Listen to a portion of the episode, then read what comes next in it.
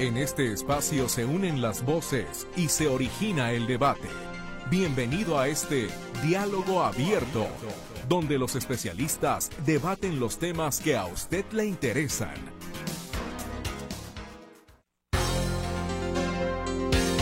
En esta ocasión en Diálogo Abierto queremos platicar con usted de una problemática que sin duda alguna es sensible porque estamos hablando que Jalisco se encuentra en el top 5 de muertes maternas en México por quinto año consecutivo, registrando tres decesos precisamente de mujeres. Esto de acuerdo con cifras del Sistema Nacional de Vigilancia Epidemiológica, que si tomamos, digamos, el histórico, el último histórico en cuanto a las muertes maternas en nuestro estado, estamos hablando que en el año 2022 fueron 43 las mujeres que perdieron la vida, ubicando a Jalisco en el tercer lugar.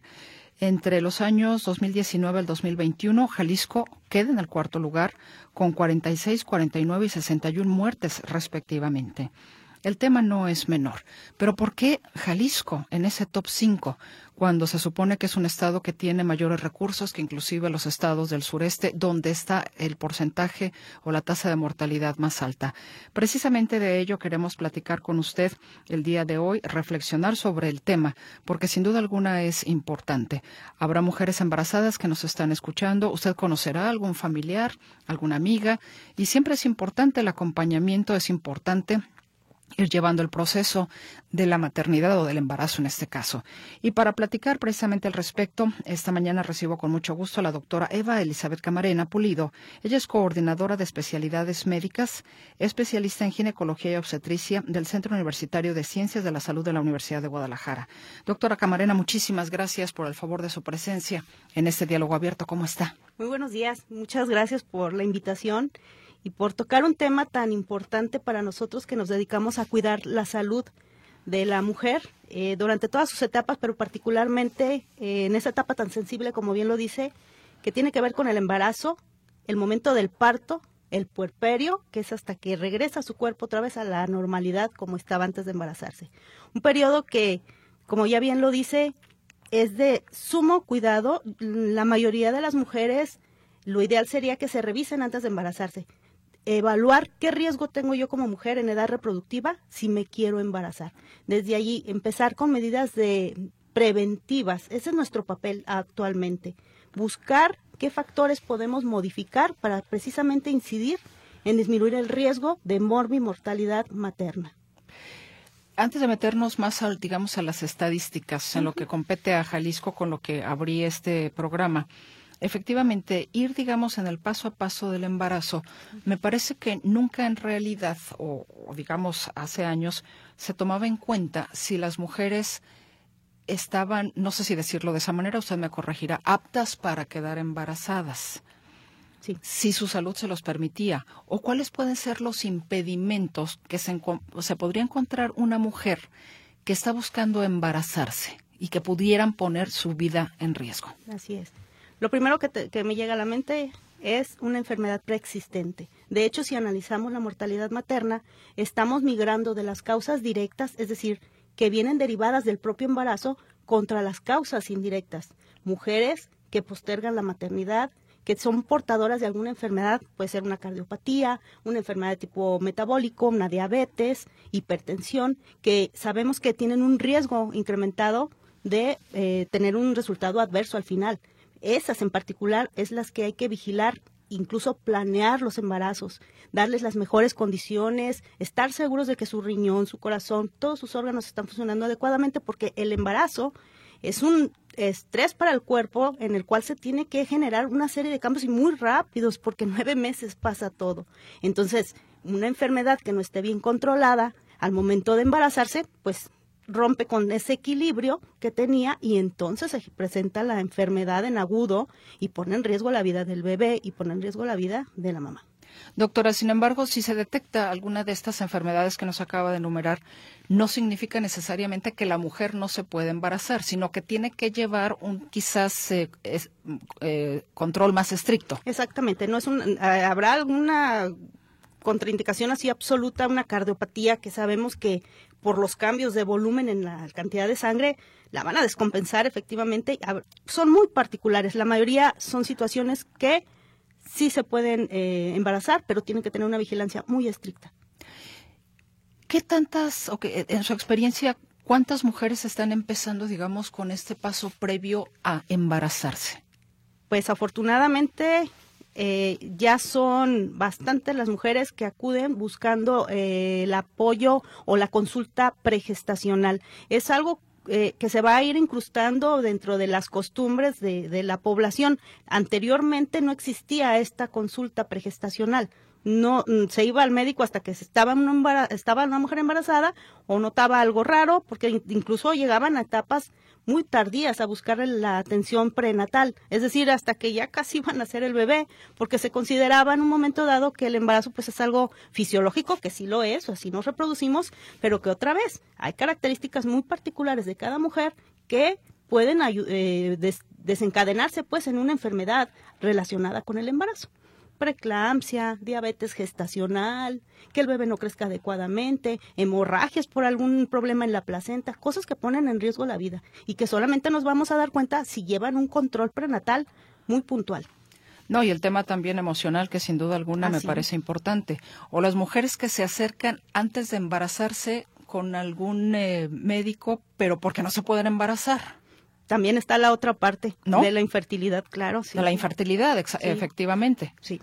que por lo regular quizás son las que más se acercan con un médico justamente porque no logran quedar embarazadas. Sí, claro. Generalmente cuando ya es eh, está motivado por eso, porque hay un impedimento en la pareja para eh, embarazarse, suelen ser pacientes muy, muy cuidadosas, pues porque lo están buscando pero si vemos estadísticas, muchos de los embarazos sí son deseados, más no son planeados. Por eso perdemos esa ventanita de oportunidad de decir, bueno, yo ya estoy en edad de que me quiero embarazar, pues voy al médico, voy a que me chequen cómo estoy, me dan luz verde, pues yo busco el embarazo. Para eso, por ejemplo, podemos eh, revisar bien su función renal, cardiovascular, eh, su dieta, a qué está expuesta, fuma, toma, en qué trabaja, todas, todas esas cosas que pueden afectar el embarazo, prever desde un momento anterior a este qué medidas podemos hacer para coadyuvar o mejorar o reducir ese riesgo de que se nos vaya a complicar la paciente. ¿Cuál es el, em, la, edad en este momento de las mujeres en Jalisco en las que más se, se dan los embarazos? Híjole. Mm, tenemos ahí eh, dos, dos, dos extremos de la edad reproductiva que sí, sí lo vemos en los hospitales promedio se embarazan entre los 20 y 35 años, sería una edad muy muy buena, hablando biológicamente, para embarazarse. Sin embargo, tenemos el problema del embarazo adolescente de aquellas mujeres menores de 19 años o las mujeres que ya son más grandes, más de 35 años, que sabemos que por pura edad se incrementa el riesgo de padecer algunas enfermedades. ¿De alguna manera el tema psicológico interviene en la, en la mortalidad de las mujeres embarazadas o no? Mm, psicológico. Hay, enfermedades psiquiátricas que tienen que ver con la medicación, que si no están en, control, pues pueden tomar incluso decisiones eh, desafortunadas por su propio problema. Pero la salud mental siempre hay que evaluarla, siempre. El embarazo puede ser predisponente de, por ejemplo, de depresión ¿sí? Entonces, dentro del seguimiento del control prenatal siempre se evalúa y se ve una paciente que esté contenta, que esté bien, que, conteste bien, que se vista de manera adecuada. Cuando uno se empieza a ver mujeres que están descuidaditas, que no contestan bien, es, es momento de, echar a andar una herramienta, hay cuestionarios para detectar depresión y si se detecta, pues obviamente eh, canalizarla con los profesionales para salud mental. Sí pasa. Doctora Camarena, si estamos, digamos, en este camino previo a embarazarse, checar que la salud física, biológica esté bien de la mujer para poderse embarazar, viene el embarazo. ¿Qué es lo que hay que cuidar ahí? ¿Qué es lo que hay que cuidar, digamos, en esa siguiente etapa, ya cuando la mujer está embarazada y en el diferente tiempo, no sé si requiera cuidados distintos desde el primer mes hasta que ya va a parir? ¿Cuáles son estos cuidados que se deben de tener precisamente para evitar la muerte materna? Sí, como bien lo señala la norma oficial mexicana, la 007, que nos habla de cómo llevar el control prenatal, dice que al menos ocho consultas de control prenatal. Es decir, esta mujer debe, obviamente, el control prenatal es muy individual. Como usted bien lo dice, eh, no podemos decir que porque mi, mi, vecina me dijo que ella fue cinco veces y le fue bien, significa que yo también voy a ir cinco veces y me va a ir bien. Es decir, conforme se va dando el desarrollo del embarazo, uno va previendo qué tanto, que cada cuántas semanas lo voy a ver. No es lo mismo una paciente que no tiene ninguna enfermedad a una paciente que ya tiene una enfermedad. ¿Qué es lo que vigilamos en el control prenatal? Primero, hacer una historia clínica completa para conocer todas las características de las pacientes, desde la edad, dónde vive, con quién convive, qué hábitos tiene, qué antecedentes familiares tiene, se le explora, se busca su presión arterial, frecuencia cardíaca, respiratoria, eh, se ve el embarazo, se verifica que esté presente, que esté vivo, eh, si es un feto, pues, o es un embrión, es muy chiquito todo el embarazo, y se le da seguimiento junto con unos exámenes de sangre y de orina para estar checando que no haya afectaciones en su metabolismo, que no haga anemia, que no haya infección de vías urinarias, que no vaya a ser diabetes gestacional, por ejemplo, en algún momento del embarazo, y que el bebé vaya creciendo conforme a lo esperado a las curvas de crecimiento. Es decir, vigilamos bebé y vigilamos, bueno, digo bebé genéricamente eh, el, feto y, vigilamos a la mamá. Déjame preguntarle algo ahorita como una, especie de paréntesis. Cuando hablamos de la muerte materna, por lo regular pensamos que es el momento del parto, pero esta se puede dar inclusive antes del parto. Sí, claro. Por definición, muerte materna es aquel deceso que se presenta durante el embarazo, durante la atención del parto, ya sea parto vía vaginal o cesárea, o durante el puerperio, es decir, los siguientes 42 días. Ah, puede ser en cualquier etapa sí, entonces. En cualquier etapa relacionada con el embarazo, eso, se define como muerte materna. ¿Qué genera la muerte materna durante el embarazo? Durante el embarazo pueden ser, por ejemplo, nuestra primera causa de muerte es la hemorragia. Puede ser infecciones. Y la tercera puede ser trastornos hipertensivos del embarazo. Esas son las tres principales causas de muerte. ¿La hemorragia a qué se debe? Por ejemplo, una paciente que tenga una placenta previa, es decir, la placenta es el órgano a través del cual el feto se nutre de los nutrientes que le pasa a su mamá.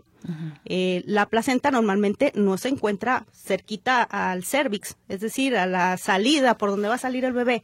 Se pega en las partes posteriores o anteriores o incluso superiores del útero, pero no en la parte baja. Cuando eso sucede, se asocia con hemorragias que pueden llevar a un desenlace fatal tanto del feto como de la mamá. ¿Eso se puede prevenir?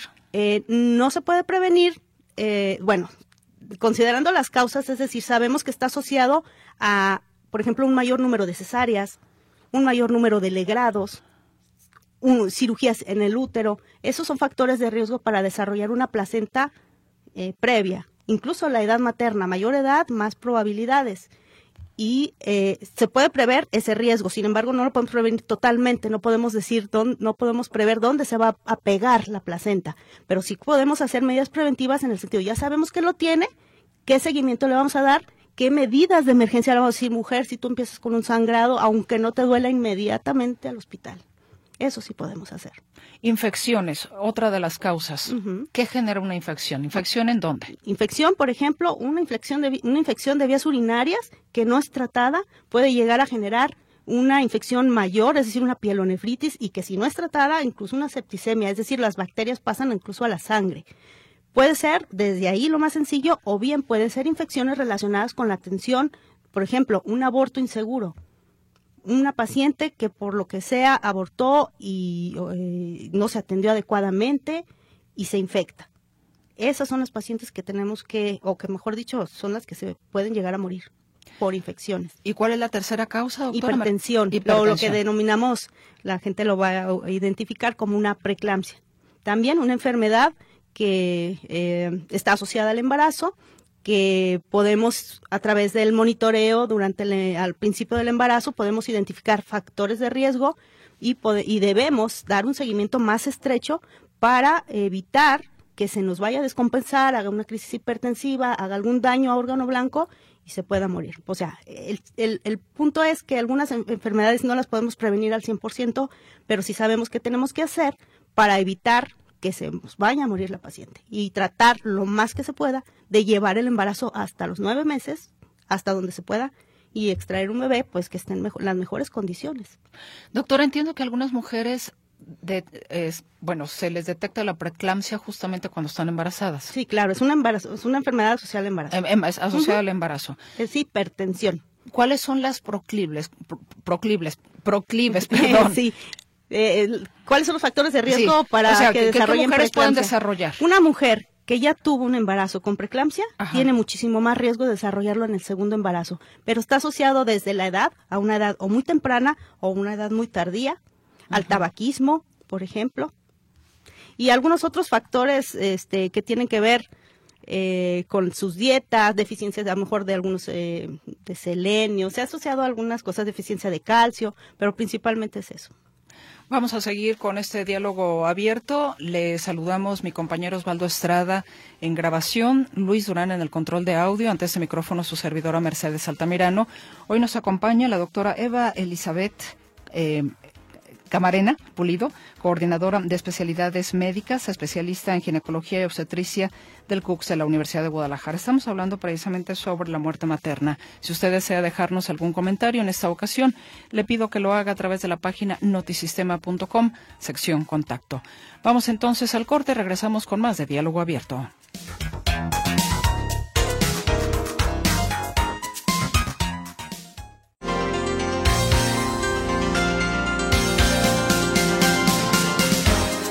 Continuamos en diálogo abierto hablando sobre las muertes maternas. Nos acompaña la doctora Eva Elizabeth Camarena Pulido, coordinadora de especialidades médicas, especialista en ginecología y obstetricia del CUCS de la Universidad de Guadalajara.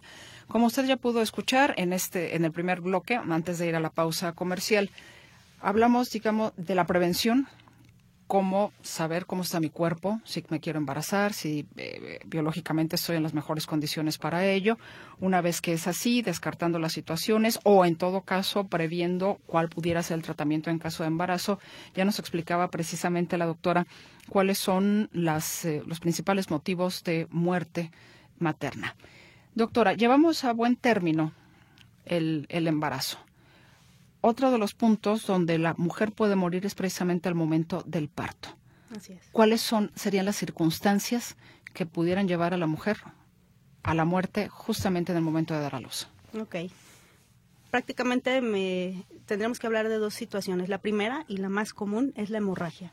Durante el nacimiento, ya sea vía vaginal o vía abdominal, pues después de ese útero que creció para albergar a un bebé de aproximadamente 3 kilos, una vez que se expulsa, pues el útero tiene que contraerse y volver a su tamañito, no normal, pero contraerse para evitar que siga sangrando. Es un mecanismo normal en todos los, en todos los mamíferos, eh, pero en algunas mujeres, no sé, un trabajo de parto prolongado, una infección, este, cuando está el bebé en, las en la bolsita de líquido amniótico y se rompe y duran muchas horas expuestas, eh, puede haber infecciones que no permiten o impiden esa contracción y entonces es una hemorragia muy importante que en minutos puede terminar con la vida de la paciente. Es un momento de que hay que tener mucho cuidado y una alta vigilancia, que como ya le comentaba de la norma, nos dice, cada 15 minutos, cada 10 minutos hay que estar vigilando que el útero siga contraído, que no haya sangrado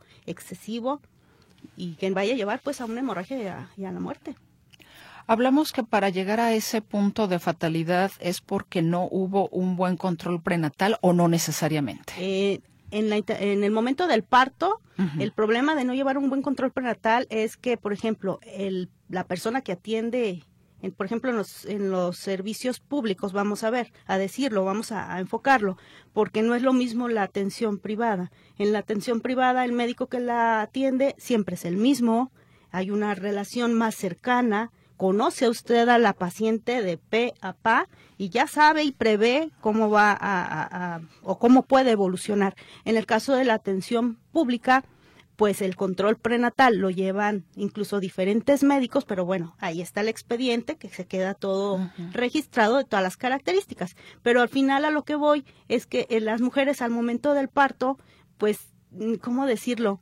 No, no sienten tal vez ese acompañamiento que debiera haber con, con un personal de la salud porque el que las va a atender al final, pues no las conoce no las conoce de que no tuvieron una relación previa, no lo conoce de, ah, señorita, señora fulanita de tal que acaba de llegar, que tiene tales características y pe y pa. ¿Qué pasa? Eso es, eh, vamos a decir, no lo podemos prever, hay factores de riesgo para hemorragia. Sin embargo, una mujer que está totalmente sana puede tener una hemorragia posparto. Inclusive. Sí, sí, inclusive. Por eso la importancia de la atención incluso en los hospitales. Algunos, algunos países se ha escuchado, estaba de moda mucho el atiéndete en tu casa con tu acompañante y, en general, como vuelvo a decir, puede ser que no pase nada, pero si pasa el lapso de tiempo para actuar es muy cortito. Imagínese si llegan 700 mililitros de sangre por minuto a ese órgano y es que es el útero y no está contraído, no se pone durito, no cierra esos vasos, esa sangre está saliendo por minuto, imagínese 700 mililitros, pues si traemos, no sé, 5 litros circulando, si es que la paciente que llegó no tiene anemia o cosas así que todavía empeoren la situación. Entonces, si ese cuidado, la atención del parto tiene que ser muy cuidadosa, muy vigilada, y no nomás el parto, en el posparto, es decir, ya cuando entran a ese, esa etapa que, que denominamos puerperio, la tenemos que vigilar con mucho cuidadito, muy de cerca. En ese caso, ¿se han logrado salvar mujeres? Claro. ¿El porcentaje es muy alto o, bajo? No, no, no, no es muy alto, pero sabemos que tenemos medidas eh, que hacer. El uso de oxitocina, el, el pinzamiento temprano del cordón umbilical para estar vigilando la salida de la placenta con cuidadito. Cosas de esas, ¿no? que, que tenemos que estar checando los signos vitales, su frecuencia cardíaca, su tensión arterial, estar al pendiente de ver a la paciente. ¿Qué otra cosa genera el, eh, la muerte en, durante el parto? Pues principalmente esa, pero la segunda puede ser un tromboembolismo. Durante el embarazo el cuerpo se prepara para perder cierto volumen de sangre. Es normal, porque van a hacer ese bebé, en el lapso y que se contrae, pues se pierde sangre. Si es cesárea, sabemos que se va a perder un poquito más, pero está dentro de lo esperado y dentro de lo tolerable para el, organismo de cada mujer. Sin embargo, también el cuerpo se prepara porque como va a sangrar, yo incremento mis factores de coagulación. Yo tengo que hacer un coagulito rápido porque no me quiero desangrar. Es una manera de explicarlo. Entonces es, es, un estado procoagulante el embarazo. Entonces en algunas mujeres, por ejemplo, que fuman, que son muy obesas, que tienen poca movilidad, tienen un mayor riesgo de generar un trombo, es decir, un coágulo que se puede ir al pulmón, se puede ir al cerebro y entonces causar la muerte. Doctora, hay mujeres que prefieren la, la cesárea porque no quieren sentir dolor o inclusive también consideran que es una manera más segura de dar a luz para incluso no morir. ¿Mito o realidad es no, esto? Mito, totalmente, totalmente. De hecho, ahorita estamos con medidas eh, muy particulares para tratar de disminuir la tasa de cesárea. Está más que estudiado que la cesárea incrementa el riesgo de complicaciones. La no es cualquier cosa. No, es que es una cirugía mayor. Exacto, tiene sus indicaciones muy particulares pero definitivamente hay algo que tomar en consideración eh, con, con ahora con los derechos humanos y con todo esto eh, y, que y, que es correcto que las pacientes tomen decisiones y como esa, por dónde quiero que nazca mi bebé, es su derecho, pero es un derecho que tiene que tomar en consideración que esté bien informada, porque a lo mejor dice, pues yo he visto muchas mujeres que han tenido cesáreas y no les pasa nada. Pues sí, porque a las que les ha pasado, pues ya no las va a ver porque a lo mejor se murieron, ¿verdad? Entonces, sí es un riesgo, tiene sus indicaciones muy particulares y eso es un buen diálogo que tiene que tener eh, con su médico de preguntarle, bueno, yo voy a para parto, voy para cesárea, ¿cuál es, por qué, por qué va a ser así, cuál es la indicación, y si ella está de acuerdo y, y está enterada de los beneficios y de los riesgos, digo, la cesárea vino a revolucionar porque antes se morían las mujeres eh, por cosas relacionadas de que, no podía, un parto obstruido, por ejemplo, no podía salir el bebé y se moría la mamá y se moría el bebé. Gracias a la cesárea ya no pasa, pero no debemos de abusar de una vía que, que, nos puede ayudar a, resolver un problema, pero que lleva riesgos. Como dices, una cirugía mayor.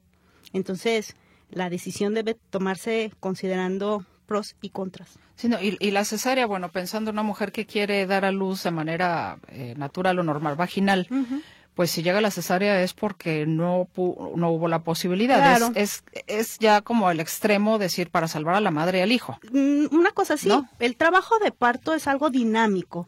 El bebé va pasando pues por el canal de parto que tiene que ver con los huesos, que tiene que ver con los músculos, que tiene que ver con la contractilidad del útero. Son todos esos fenómenos que normalmente suelen, otra vez, ser fisiológico y nacer un bebé bien. Pero en algunas mujeres no pasa así. Tienen un, un canal de parto más estrecho o el bebé está muy grandote, pesa más de 4 kilos o tiene alguna condición física el bebé que no le permite nacer por parto porque tiene, no sé, ah, una insuficiencia placentaria, es decir, ese bebé ya viene con una deficiencia eh, de que no le llega adecuadamente el oxígeno, por así decirlo. Y entonces el estrés del parto, pues puede ser que no sea muy favorable para el bebé. Y es cuando se toma la decisión, ¿sabe qué? Mejor una cesárea.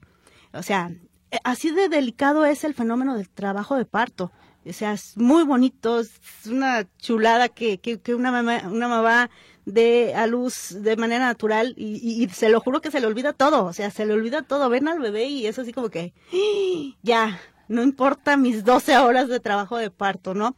Que no desvirtúa a las mamás que tienen eh, por cesárea, es muy, muy pesado, pero lo que sí hay que tomar en consideración es, es eso. Si decido que mi bebé yo quiero que nazca por cesárea, tengo que estar informada. Estos son mis riesgos, ¿vale la pena correrlos? Si no puedo tener un parto, obvio sí, pero si sí puedo tener un parto donde me recupero mejor, donde no me van a hacer una, abrirme el abdomen, abrirme un, el útero que está súper vascularizado, pues qué necesidad, ¿sí? Pero es, lo importante es eso, que estén informadas para que puedan tomar decisiones correctas. Sí, porque al final del día no hay un guion escrito, ¿no? algo puede suceder. Se va escribiendo sobre Se va escribiendo y hay que ir, digo, como los actores, no sé, ir improvisando, ¿no? Por de, alguna manera. Los médicos no son improvisados, pues a lo que me refiero pues es a cómo ir resolviendo lo que se va presentando que, que, vaya, pues va sorprendiendo, digamos, ¿no? Sí.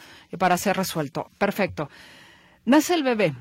La otra posibilidad de la muerte materna es en el puerperio en el puerperio y suele ser también por, por hemorragia, por hemorragia, es decir, nace el bebé, está todo bien, se contrajo el útero bien, pasan 10 minutos, 15 minutos, media hora y puede ser que se, vamos a decir, se afloje, se pierda el tono, ya no esté contraído y puede volver a sangrar a las pacientes. O bien puede ser porque se quedó un pedacito de placenta por ahí que no se desprendió adecuadamente, o puede ser que tuvo una laceración en el canal de parto pueden ser varias las causas por las cuales puede perder sangre una paciente durante el puerperio. Por eso la importancia de vigilarlo.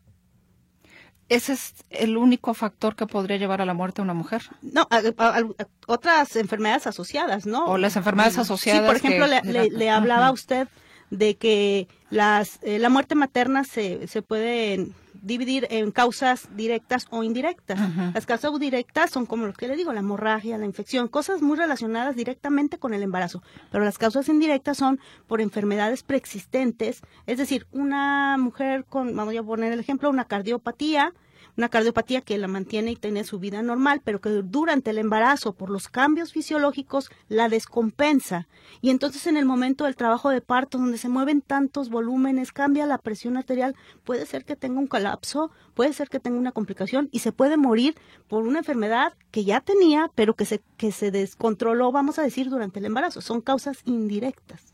O no sé, una paciente que tenga una enfermedad renal crónica, por ejemplo, y el embarazo por el propio, eh, todo lo que cambia y todas las adaptaciones que se dan, pues puede tener mayor daño renal y puede llegar a, tener que nacer el bebé mucho antes de tiempo y ella complicarse. Por eso, otra vez, tener muy claro y, conocer qué enfermedades puedo llegar a tener, porque hay unas enfermedades muy silenciosas, como la hipertensión o una enfermedad renal. A veces las tienen y no se daban cuenta hasta que ya están embarazadas y se hacen los primeros exámenes. Ay, se resulta que salió con, con esto, ¿no? O enfermedades, por ejemplo, autoinmunes, un lupus, un síndrome antifosfolípido, son enfermedades que hay que vigilar con mucho cuidado porque se pueden complicar durante el embarazo.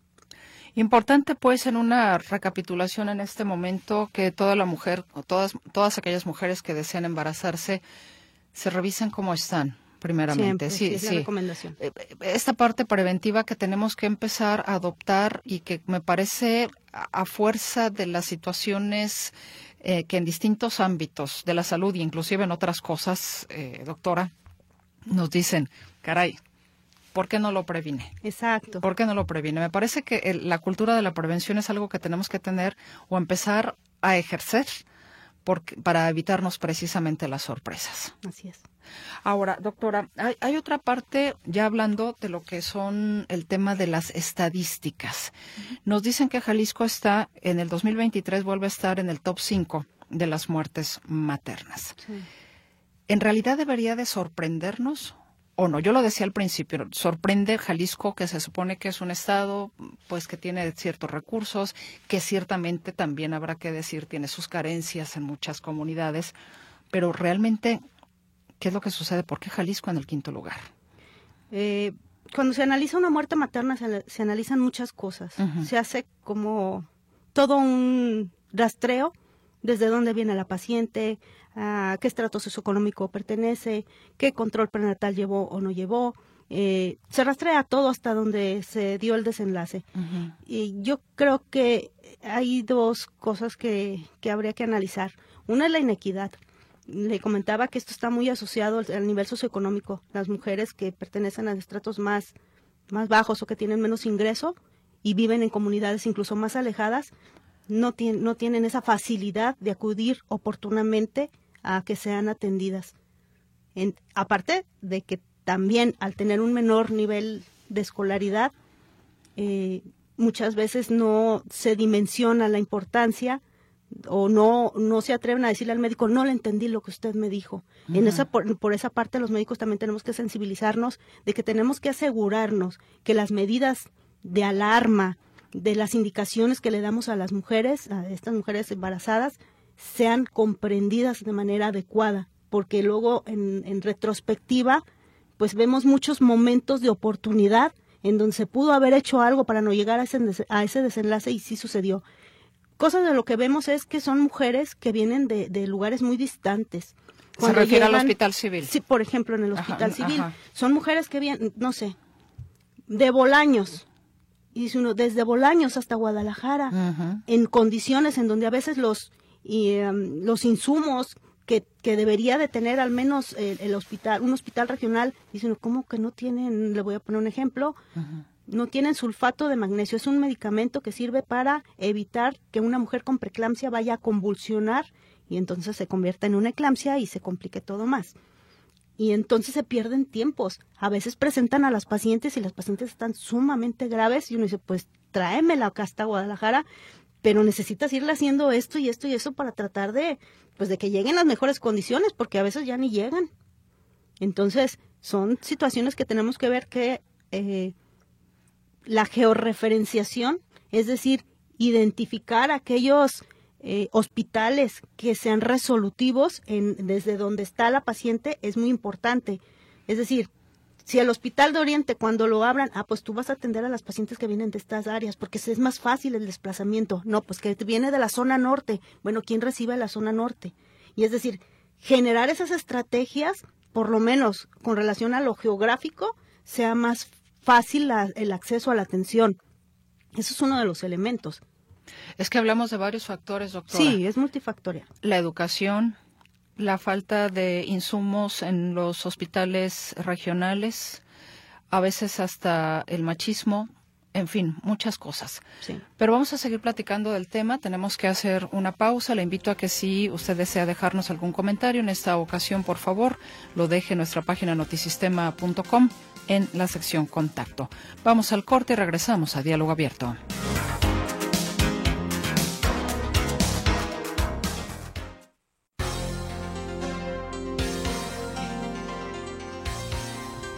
Estamos de regreso en Diálogo Abierto, hoy con la compañía de la doctora Eva Elizabeth Camarena Pulido, coordinadora de especialidades médicas, especialista en ginecología y obstetricia del CUCS de la Universidad de Guadalajara. Estamos hablando sobre la muerte materna.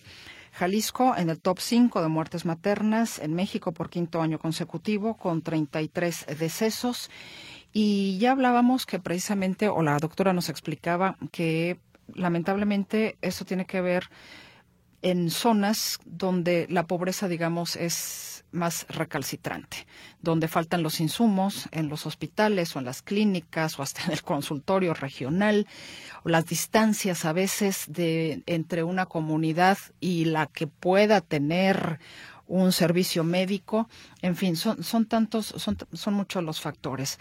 Doctora, vemos de alguna manera que si comparamos con el histórico que proporcionan el Sistema Nacional de Vigilancia Epidemiológica, de alguna manera ha bajado el número de muertes maternas en Jalisco, tomando como referencia lo más reciente, 2023, 33 decesos.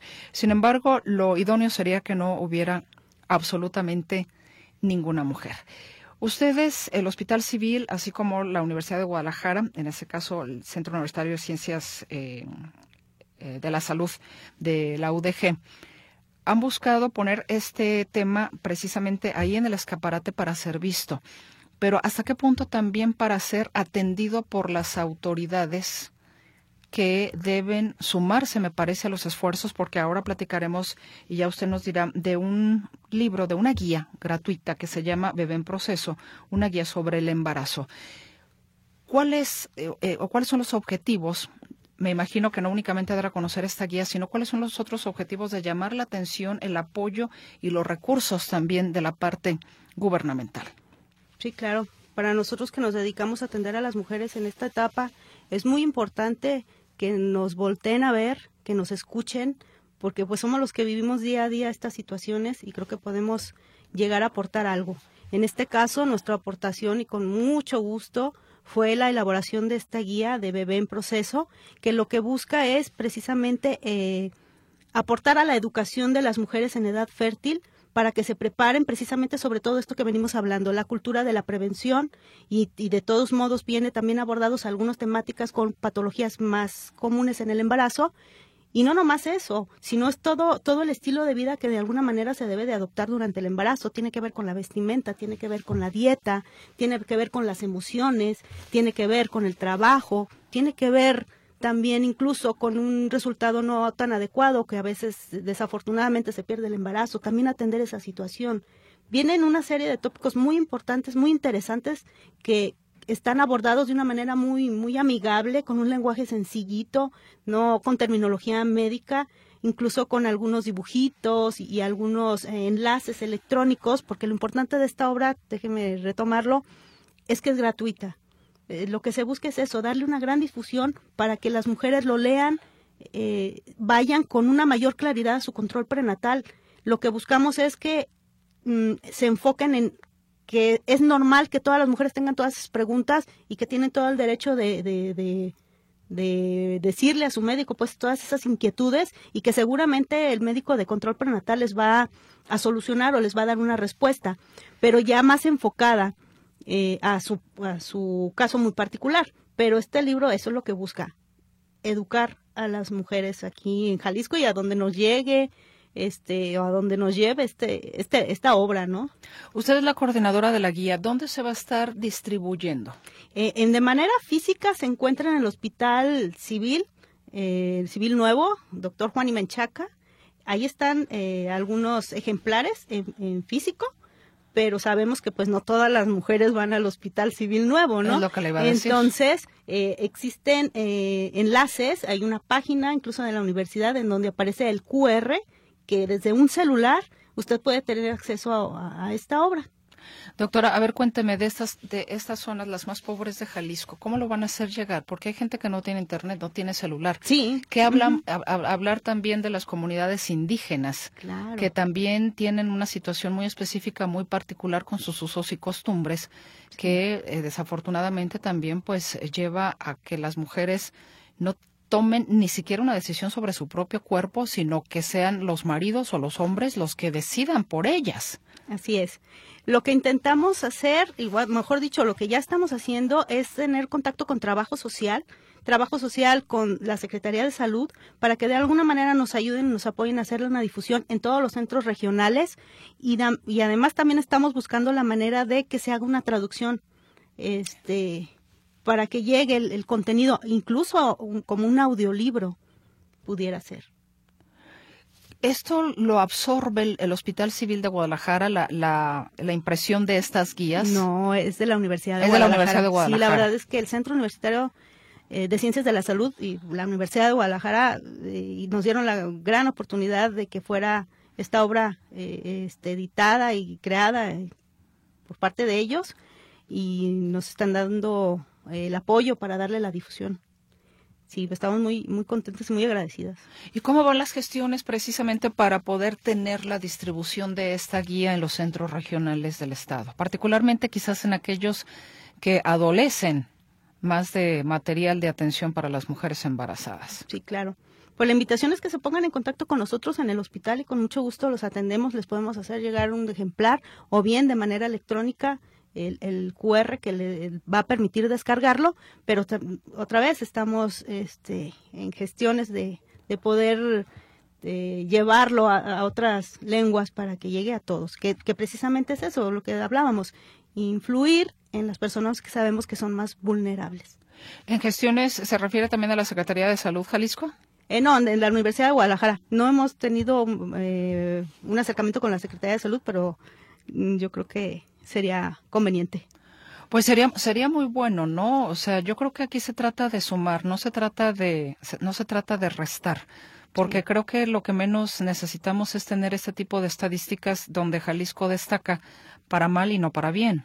Sí, sí, sí, sí, definitivamente eh, sabemos que las este, las políticas públicas están contempladas ya desde, hace muchos años, o sea, por escrito sí están. Sí, pero a veces lo que hay que vigilar es letra muerta. Exactamente, o sea, da una pena leer tantos lineamientos, este, tantas cosas que dicen, no, es que ahí dice y ahí dice, pero sí, tendrá, habría que cuidar más y vigilar su aplicación correcta.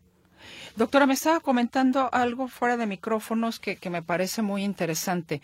Ese convenio de que una mujer, una, una urgencia obstétrica, tiene que ser atendida no importa dónde, no importa si, si tú no eres asegurada del IMSS, el IMSS tiene que atenderte, o el ISTE, o el hospital regional, o el hospital civil. Es decir, cualquier institución médica debería eh, o pública me refiero, debe de atender una urgencia obstétrica. Y no se hace. Hemos visto inclusive cómo hay mujeres que mueren, perdón, que, que dan a luz afuera de un hospital que les dijo, aquí no cabes. O aquí no te atendemos porque tú no eres derecho derechohabiente, por ejemplo, ¿no? Sí, claro, le comentaba que existe un convenio interinstitucional entre IMSS, ISTE y Secretaría de Salud, en donde eh, pues tienen ese convenio de que ante una emergencia obstétrica, es decir, una situación que ponga en riesgo la vida de la paciente, de esta mujer embarazada, debe ser atendida en el primer hospital que encuentre de este, de este tipo, que, que, entraron en este convenio. Y este convenio existe desde el 2000, eh, no, en el 2022. Eh, de hecho, si usted se mete a la página de este gobierno.mx y le pone convenio interinstitucional eh, para la atención a la emergencia obstétrica y aparece. Y sí, desafortunadamente creo que eh, hace falta recordarles a las autoridades que eh, la muerte materna es, es, un elemento que hay que reducirlo lo más que se pueda porque no es nomás la pérdida de la mamá, toda la familia se desintegra. Toda la familia, la mamá es, aquí en México es pilar de la familia, es, es una guía y cuando eso pasa, se pierden las oportunidades de los niños que dejan sin mamá, se pierden. Entonces tenemos que reunirnos, tenemos que juntar esfuerzos, hacernos más sensibles a este, a este problema para eh, precisamente lo que ya está escrito, llevarlo a, a cabo. Sí, porque es la pérdida de la vida de una mujer en su primer embarazo o a lo mejor en su segundo tercer embarazo, pero ya dejando familia, ya dejando otros niños que también la van a, pues van a necesitar efectivamente de la mamá. Ahora, en esta guía viene precisamente el, tema del derecho. Derecho en que me quedo pensando justamente en que si yo soy enterada de que si en este momento voy a dar a luz y tengo al IMSS, al ISTE o a la Secretaría de Salud aquí enfrente, me tienen que atender porque me tienen que atender. Por esas cosas las desconocen muchas mujeres. Sí, eso es lo importante que está está en esta guía también este tipo de derechos a los... no no precisamente no precisamente este tema en particular eh, vienen más bien cosas de lo común del embarazo que abarca lo, la mayoría de las pacientes entran en eso. Eh, existen particularidades como la emergencia obstétrica, que son pacientes pues muy, muy especiales que, tienen patologías que ponen en riesgo a cortitito plazo el, perder la vida. Por eso ese convenio es que te queda más cerca de estas instituciones. No tengo IMSS, pero está una clínica del IMSS pues ahí que me revisen y me chequen y me pongan lo que me tenga que poner y me refieran si hasta ahí llegó el convenio. No, no, yo desconozco qué tanto qué tanto abarque la atención, pero definitivamente la primaria, la primera atención, estabilizar a la paciente seguramente. Entonces, sí, sí es bueno que, que la gente sepa que existe esto, que busquemos, que leamos y que exijamos, porque pues es un derecho. Doctora, ¿a qué atribuye precisamente que haya bajado, por ejemplo, en este caso, el, número de muertes en, Jalisco, aunque siga estando en el quinto lugar? No, pues definitivamente es el, que, por ejemplo, en los hospitales se ha adquirido lo que se llama el triage, el código mater y eh, los equipos de respuesta inmediata. Es decir, toda una serie de estrategias que se disparan o se prenden alarmas cuando se va a recibir a una mujer en estado crítico. Sabemos eh, ya que para tener una buena atención debe de ser atendida a través de un equipo multidisciplinario que tiene que estar preparado para la atención de esa emergencia. En los hospitales de tercer nivel, como los, hospitales civiles, por ejemplo, y me supongo que también en, otros hospitales de ese, de ese tamaño, eh, se genera una alarma luminosa, una alarma sonora, en donde los equipos que ya están hechos y capacitados para atender ya tienen roles predeterminados. Yo voy a hacer esto, yo voy a hacer esto, yo voy a hacer esto. Se gana tiempo, está el banco de sangre listo para, si en caso de que le digo, es hemorragia lo que nos mata, bueno, tenemos listo la sangre. Este, desde el camillero, la enfermera, trabajo social, los médicos, todos los que van a hacerle algo al paciente ya tienen que estar listos. Se prenden alarmas en quirófano, se prenden alarmas en la terapia obstétrica. Por ejemplo, el Hospital Civil, le presumo, que tiene una terapia obstétrica, la más grande del occidente, con ocho camas ahí.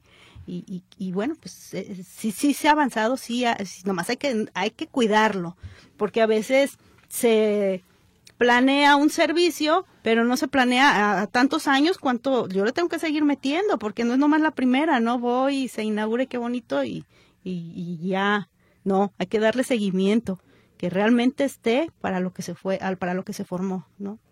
Doctora, esto también es mucho de recurso económico y, de, y de recurso humano. Sí. ¿no? Y sobre todo vemos que a veces ya los médicos no quieren ir a ciertas zonas del Estado por la inseguridad eso también me parece que es un factor que limita mucho la atención, no solamente de la maternidad, por supuesto, sino de, todo. De cualquier otra cantidad de, de, situaciones que, que tienen que ver con, con la salud de las personas. Sí, claro. Pero bueno, doctora, pues eh, ha sido un gusto, la verdad, platicar con usted. Le recordamos que esta guía en Bebé en Proceso, una guía sobre el embarazo, de la cual es coordinadora precisamente la doctora Camarena, puede usted encontrarla en el nuevo Hospital Civil de Guadalajara, Juan y Menchaca. Sí, los que gusten. Con mucho gusto les, si todavía tenemos, les damos un ejemplar o se los conseguimos o les damos el QR. Doctora, pues ha sido un gusto platicar con usted. Ah, un placer. Muchísimas gracias. La doctora Eva Elizabeth Camarena Pulido, coordinadora de especialidades médicas, especialista en ginecología y obstetricia del CUCS de la Universidad de Guadalajara, en esta ocasión aquí en Diálogo Abierto. Le agradezco a usted el favor de su escucha. Soy Mercedes Altamirano. Pásela bien y hasta la próxima emisión, precisamente, de Diálogo Abierto. Muy buenos días.